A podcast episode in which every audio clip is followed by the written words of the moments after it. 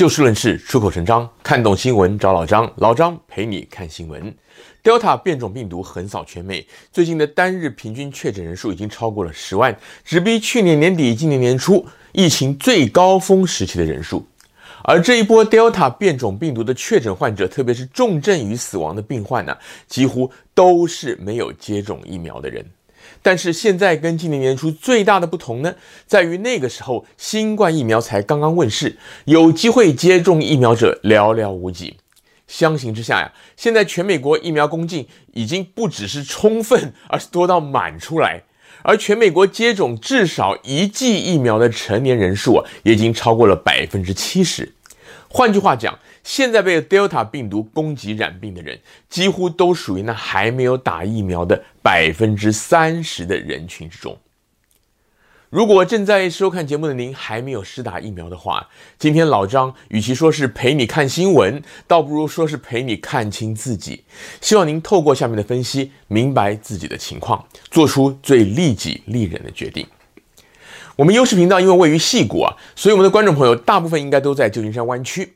金山湾区是去年全美国率先实施居家防疫的区域，一年多来，大家戴口罩和打疫苗的配合度也算是相当的不错。可是，不管是从新闻报道或者统计数字来看，还是老张我本人周遭的朋友圈来看呢，还是有一些人就是不愿意打疫苗。这些不肯打疫苗的人呢，他们考虑的因素或者状况呀，不脱下面这几个：第一是宗教信仰的因素。部分的宗教或者教派认为啊，疫苗是打到血液、打到身体里面的，而人的身体，特别是血液，是神圣不可侵犯的。这类的考量啊，因为出于宗教的教义信仰，老张个人觉得应该要尊重。不过啊，也有些人因为错误的讯息以讹传讹，觉得打疫苗跟他们的信仰相违背啊，老张也要在这儿特别的指出来。老张，我曾经听过网上有一种说法，说是疫苗是荤的。所以，像是佛教徒之类忌杀生的宗教信徒啊，不应该打疫苗。这种说法就错得离谱了。从科学的角度来讲，现有的国际认证新冠疫苗，不管是所谓的 mRNA 疫苗、腺病毒载体疫苗，还是蛋白次单位疫苗。简单讲，都是设法让人体生成对于新冠病毒具有免疫力的蛋白质，而这些疫苗注射进去的，都是可以让人体生成主要抗原肌蛋白的一些基因物质，而不是像传统疫苗那样先杀死一些细菌或者病毒，然后注射到人体内。所以啊，没有所谓杀生的问题。再者，从目前的生物学分类来讲，病毒这个东西啊，到底它是不是生物？都还没有百分之百的定论，用忌杀生来作为不打疫苗的理由，不但太过牵强，而且坦白讲啊，也真的有一点无知。第二是对于基疫苗使用的基因相关技术有所顾忌，有些人觉得新冠疫苗，特别是美国最近使用最广泛的采用 mRNA 技术的辉瑞 BNT 以及莫德纳疫苗啊，都有可能会对于遗传基因造成长期而且难以预测的影响。因为担心自己的遗传基因出现变异，导致自己乃至于后代的健康出状况，所以拒绝接种疫苗。关于这一点呢，不要说是老张，就算是全世界最顶尖的生化医学专家，现在都无法解决这个问题。但由于这类的朋友应该都很注重学理，因此老张想要建议您从另外一个角度来思考，要不要打疫苗这件事儿，那就是风险管理，或者说。两害相权取其轻。这里举个浅显易懂的例子：假如您今天困在沙漠里，没吃没喝好几天了，快要渴死了，撑不下去的时候啊，眼前突然出现了一道泉水，您是会迫不及待的大口喝来解解渴呢，还是会先考虑这个水里面有没有污染物质、有没有细菌、有没有病毒，喝下去是否有碍长期健康呢？我想啊，除非这个泉水真的看起来就很恶心，味道也很糟，根本难以入口，否则就算是有一点点怪怪的，只要没有明显的异味，大部分的人应该都会先喝了再讲，因为就算事后拉肚子，也比当场渴死要好得多。同样的道理。目前已知的科学研究跟统计资料都已经证明，美国主要的三种新冠疫苗——辉瑞、莫德纳、Johnson & Johnson 都具有很高的防护力。虽然不能保证打的人百分之百不会得病，但绝大多数打过的人，就算染上变种基因病毒啊，得重症或死亡的几率也相当的小。也就是说，在变种病毒肆虐的情况下，为了根本不知道会不会出现，而就算出现了，影响也未必一定很大的后遗症，而舍弃掉已经有相当可资证明强大防护力的疫苗，这样的思维本身就不够科学、不够理性。比较科学理性的话，应该是就现有的科学资料来分析打与不打的利弊得失，然后基于当前的染疫风险来决定，也就是刚刚提到的风险管理，或者说两害相权取其轻。第三种不愿意打疫苗的人，他们考虑的则是自己的身体状况。有些人可能因为罹患了一些疾病，医生建议不要施打，这当然没有话讲，应该要按照医生的嘱咐来做。而对于这类的朋友，老张也建议您要尽量加强其他的安全防护，少出门接触人群，勤洗手，常戴口罩等等，因为你已经比大部分人少一份安全防护了。不过，也有些人是因为觉得打疫苗之后副作用会很强，不喜欢那种不舒服的感觉，所以啊，就干脆拒绝试打疫苗。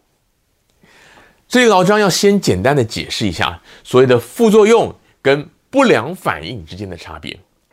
刚刚提到的，很多人关注打过新冠疫苗之后会产生的像是头痛啊、发烧或发冷之类的副作用啊，其实这都应该称之为不良反应。所谓的副作用是指一种药品或者疫苗在发挥了它应有作用的同时，连带也一定会造成的症状或者损伤，而这些连带的作用是每次使用都会出现，差别只在于程度而已。举个例来讲，一些消除霉菌感染，好比说灰指甲之类的口服药都会伤肝，所以肝炎患者或者肝功能不好的人呢就不能使用，以免伤及他们原本就已经功能欠佳的肝脏。假如肝不好的人吃了呢，就会受损伤，每次吃每次伤，这个就是所谓的副作用。而不良反应则是说，采用某种药物或疫苗之后出现了一个反应，好比说有些人打了新冠疫苗之后会头痛、会发烧、发冷等等一两天，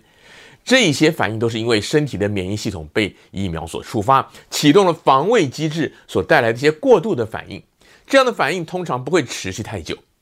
当然，有些人因为本身有其他的慢性病，或者原本健康情况就不好，或者年纪太大了，经不起这一类不良反应的折腾。可是啊，这跟直接损害身体健康的所谓副作用啊，还是有本质上的差异。假如您因为健康或年龄因素，可能经不起不良反应的折腾，医师建议您不要施打疫苗的话，那当然应该要按照是医师的嘱咐。老张呢，也同样的建议您要采取更好的防护措施，小心的确保您自己还有家人的健康。但如果只是觉得头痛、发烧、发冷等等的不良反应不舒服啊，就不打的话，老张觉得您同样是犯了缺乏风险管理概念的毛病，没有两害相权取其轻。况且啊，新冠病毒最可怕的一点就是会让很多人在自己没症状也不知情的状况之下，夹带病毒传播给周遭的人。您或许本身的健康良好，是身强体壮，觉得不打也没关系，打了反而会生好几天的病。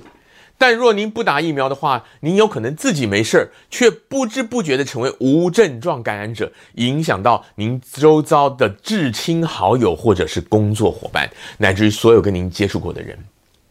对于这样的朋友，老张还是强烈的要建议您赶紧去打疫苗，毕竟不怕一万，只怕万一。这一年多来，我们在媒体报道与网络视频上已经看到太多不信邪、不打疫苗、不戴口罩，最后染上重症、临终前后悔莫及的报道了。真的不希望我们当中的任何一个人变成下一个。最后，还有一种人考虑的是政治因素，他们未必跟美国许多的共和党草根支持者那样，觉得打不打疫苗、戴不戴口罩是人权问题啊。而是他，因为他们对民主党的政府跟政治人物反感，觉得所有关于疫苗的统计数字还有科学依据都是假的，宁愿去相信一些阴谋论，也不愿意用正面务实的态度来看待整个疫情。更有些人把川普败选跟拜登政府呼吁打疫苗联系在一块儿，他们无视川普本人都曾经染疫，而且后来也自己跑去打了疫苗的事实，硬是要把这个公共卫生与健康的议题跟政治立场来挂钩。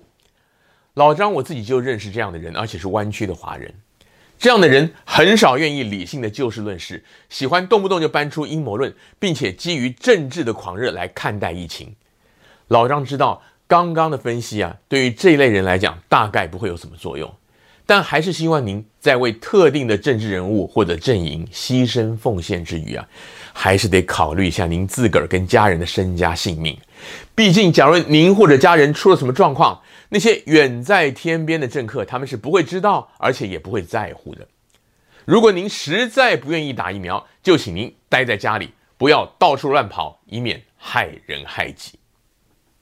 今天节目的时间又到了，欢迎您下次继续的找就事论事、出口成章的老张陪您一起看新闻。